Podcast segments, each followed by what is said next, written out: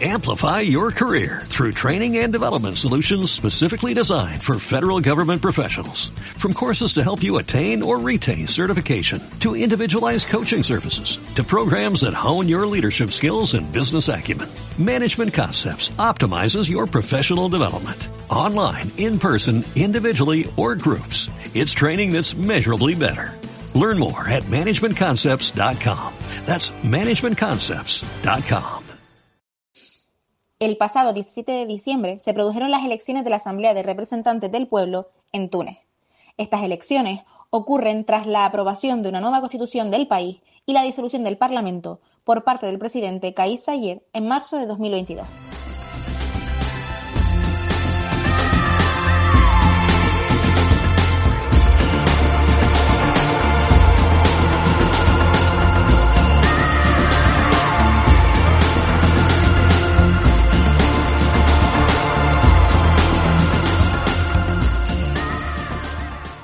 Para tratar estos acontecimientos nos acompaña la profesora Guadalupe Martínez Fuentes, profesora de Ciencia Política y experta en Túnez de la Universidad de Granada. En primer lugar, ¿cuál es el contexto que motiva los acontecimientos que vamos a comentar? Pues para entender el contexto propiciatorio de la disolución del Parlamento tunecino hay que remontarse casi un año atrás, cuando llega al máximo nivel eh, la pugna de poder entre el presidente de la República, Kais Sayed, y el presidente del Parlamento, Rashid Ghanouchi, que es también el líder del principal grupo parlamentario, con experiencia de gobierno en pasadas legislaturas, y también el principal valedor del primer ministro y de su gobierno.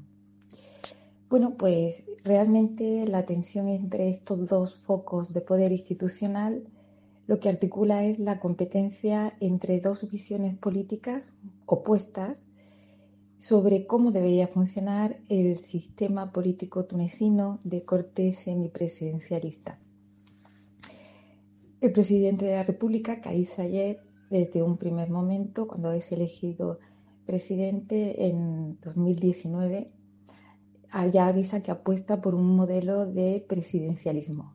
Y por el contrario, desde el Parlamento, el, principal grupo parlamentario en NACDA deja claro que, eh, como siempre, seguía apostando por una evolución hacia el parlamentarismo.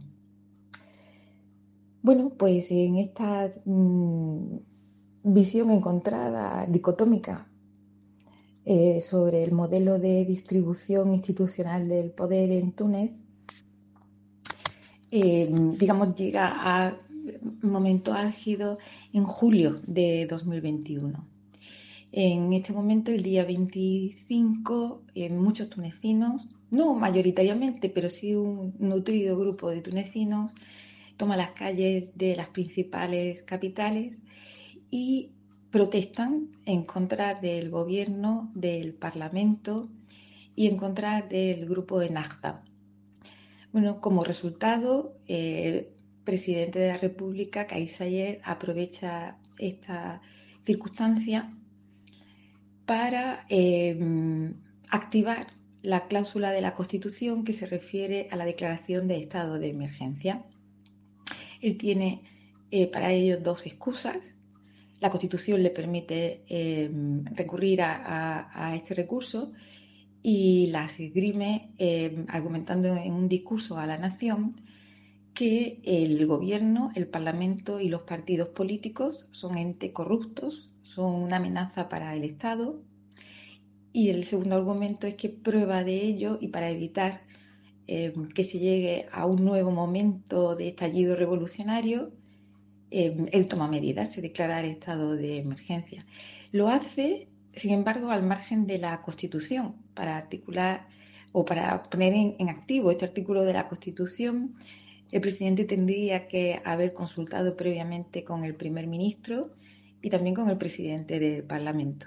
Tendría que respetar además la inmunidad de los parlamentarios tendría que eh, limitar ese estado de excepción solamente a 30 días y eh, no alterar la composición del gobierno en este periodo.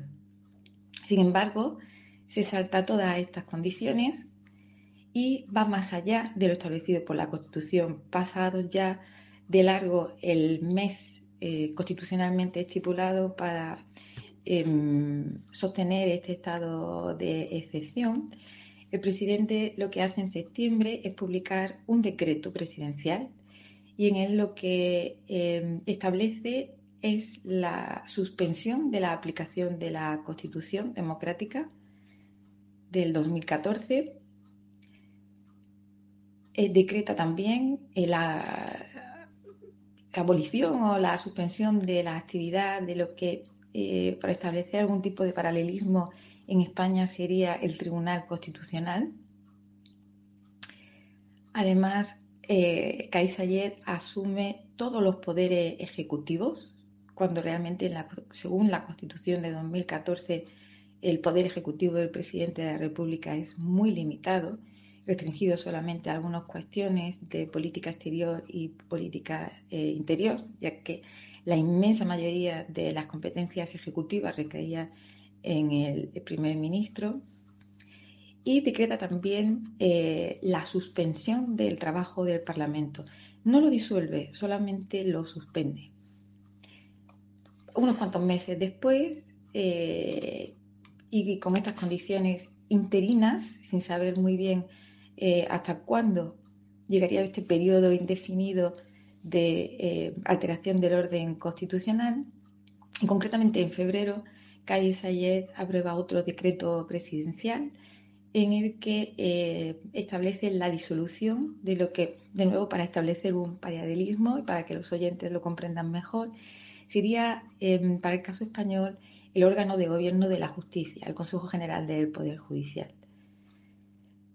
Bueno, con esto, ¿qué consigue? Consigue em, eliminar cualquier actividad institucional que pudiera obstaculizar, fiscalizar o controlar de alguna manera la propia actividad de la presidencia.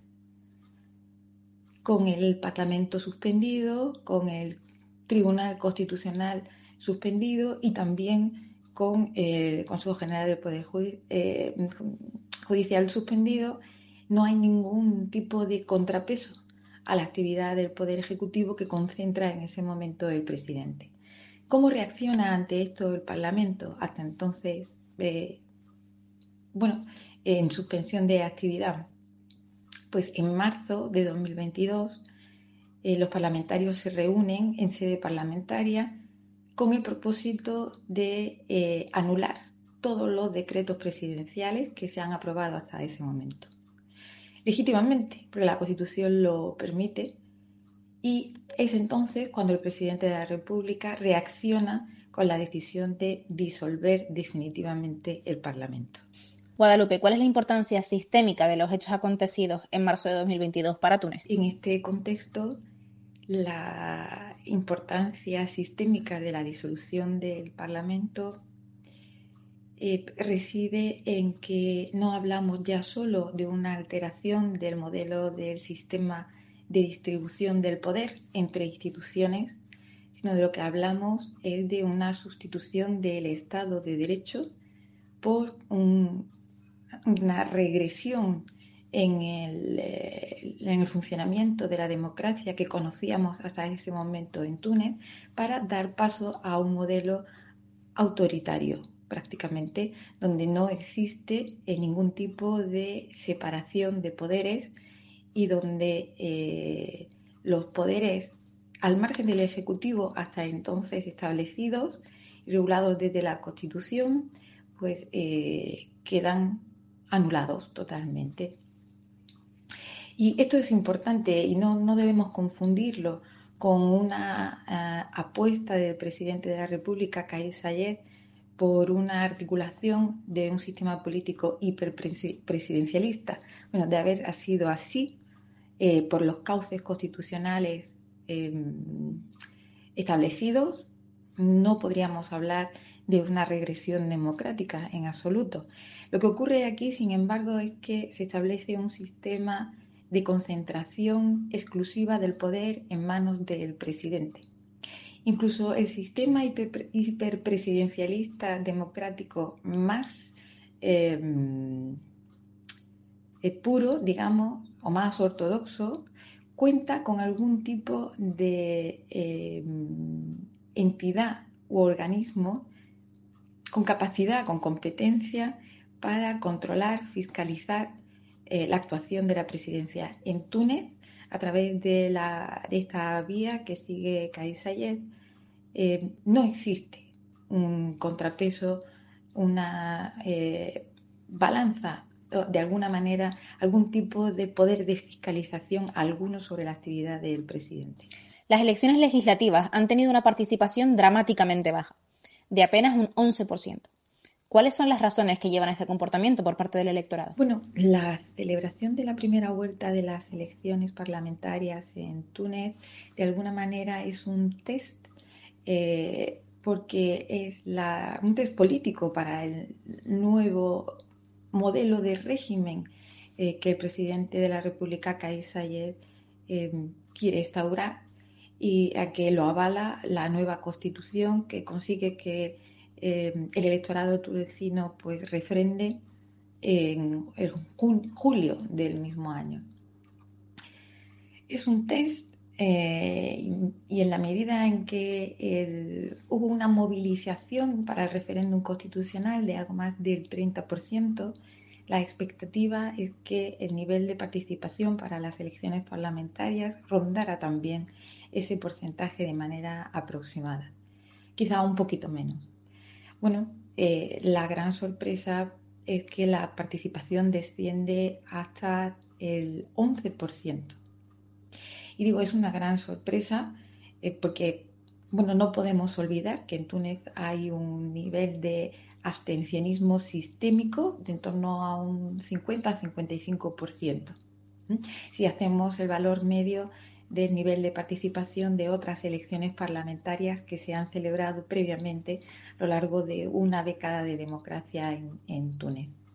La cuestión es qué ha pasado con el electorado que tradicionalmente sí se movilizaba, la mitad o más de la mitad del electorado tunecino tradicionalmente, o al menos qué ha pasado con ese 30% que sí eh, se movilizó meses atrás para respaldar la nueva constitución propuesta por Kais Sayed.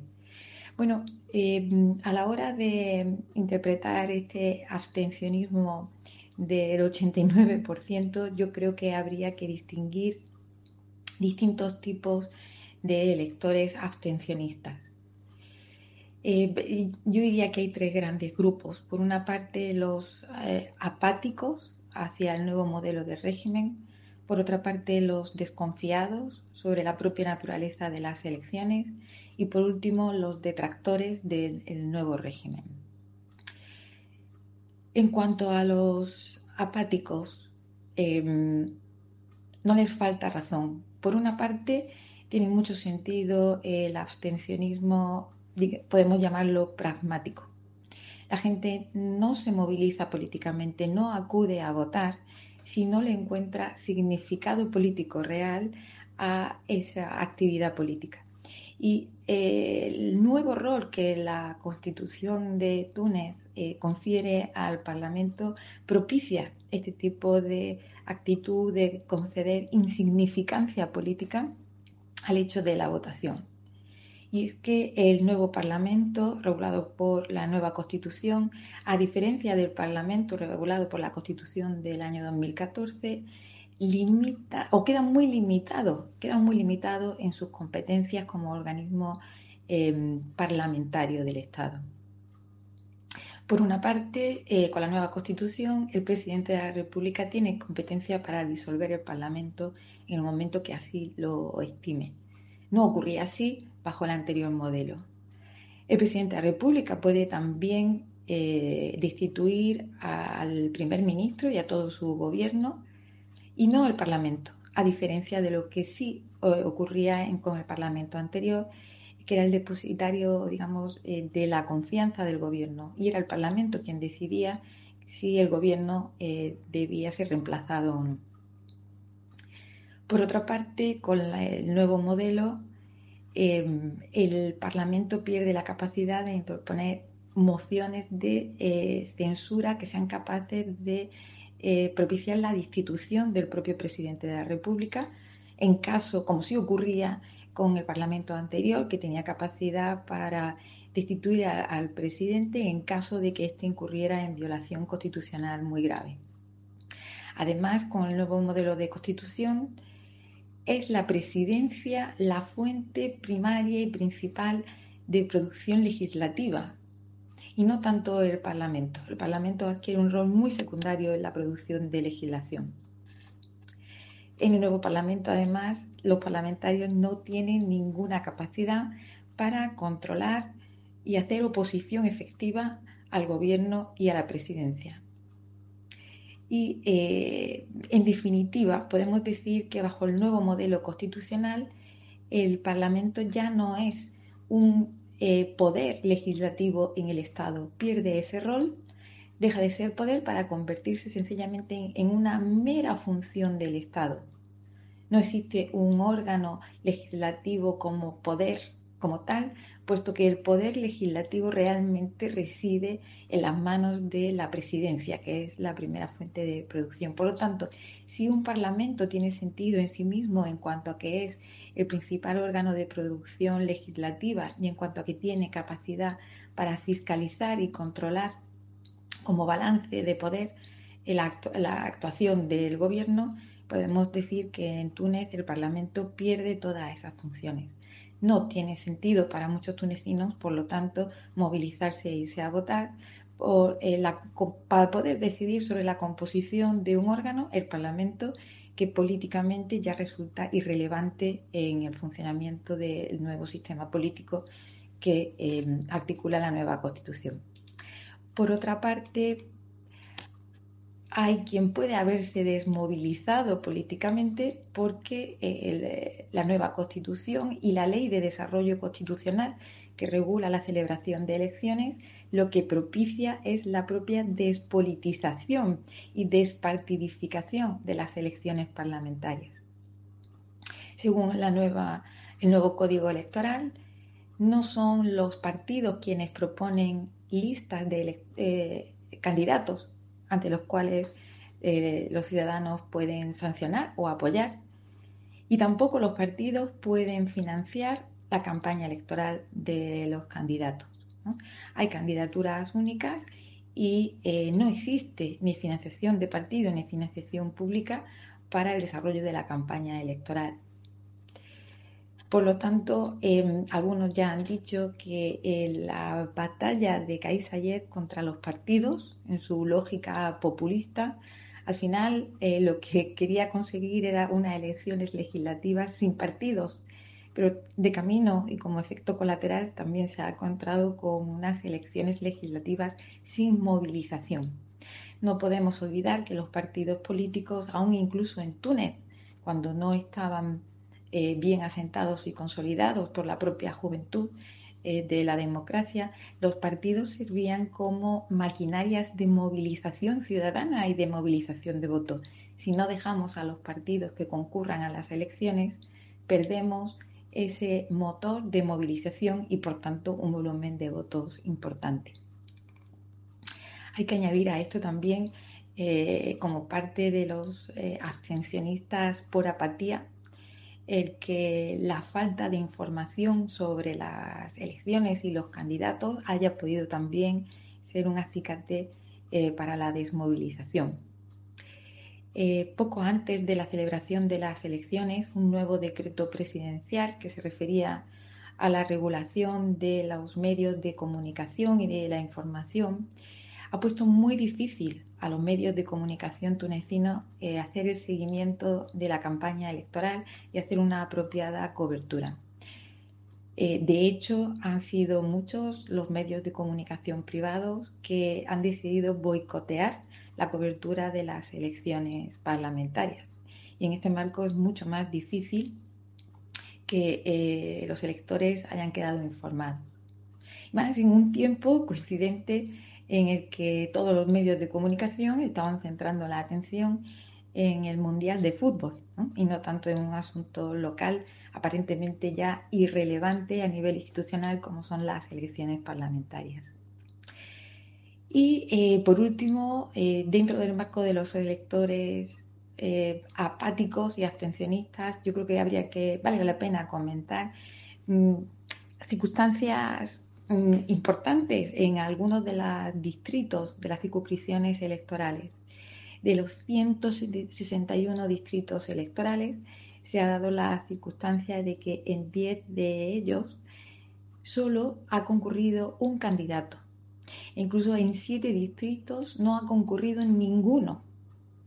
Bueno, a falta de aspirantes a eh, representación parlamentaria o a falta de la opción ni siquiera de, entre elegir, de elegir entre aspirantes, em, es muy posible que hay, eh, al menos en estos distritos, em, el nivel de participación pues, se redujera al mínimo y resulta muy lógico. Hablo ahora del abstencionismo motivado por la desconfianza hacia el nuevo sistema y hacia los, eh, las agencias o instituciones reguladoras del de, nuevo sistema.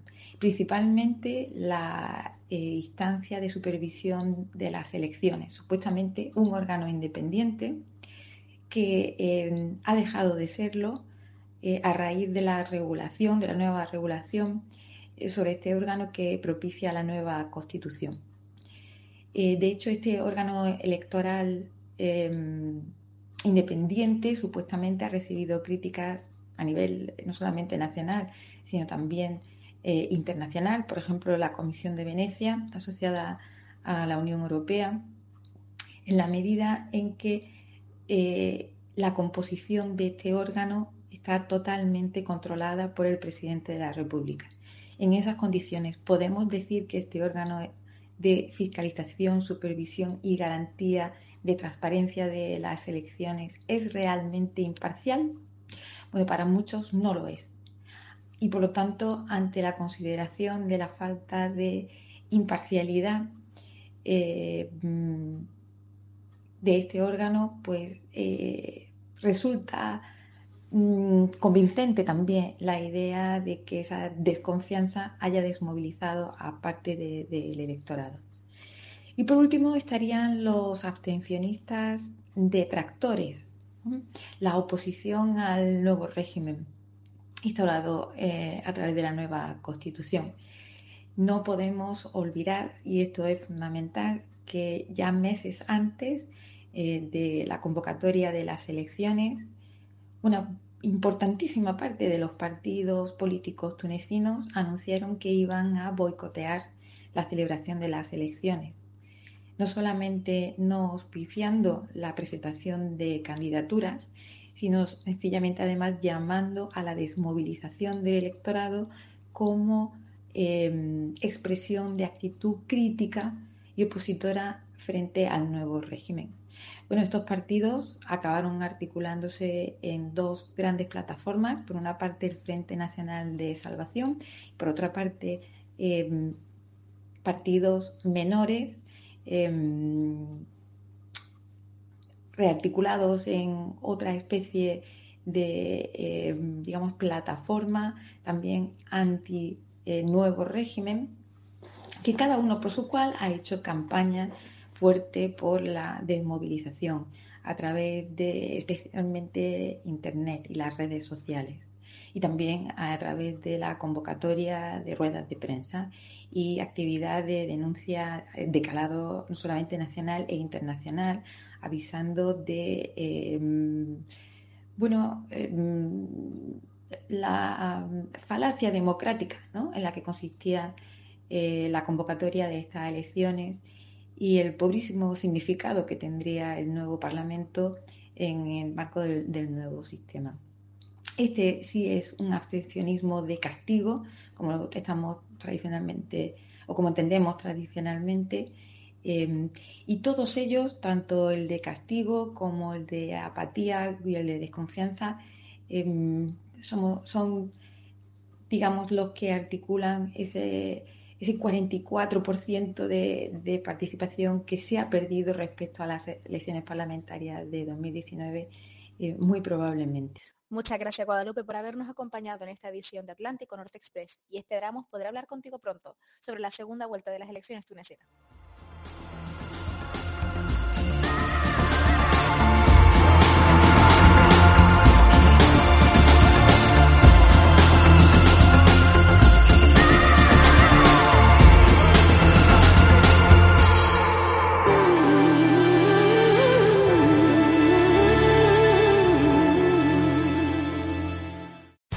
Amplify your career through training and development solutions specifically designed for federal government professionals. From courses to help you attain or retain certification, to individualized coaching services, to programs that hone your leadership skills and business acumen, Management Concepts optimizes your professional development. Online, in person, individually, or groups. It's training that's measurably better. Learn more at managementconcepts.com. That's managementconcepts.com.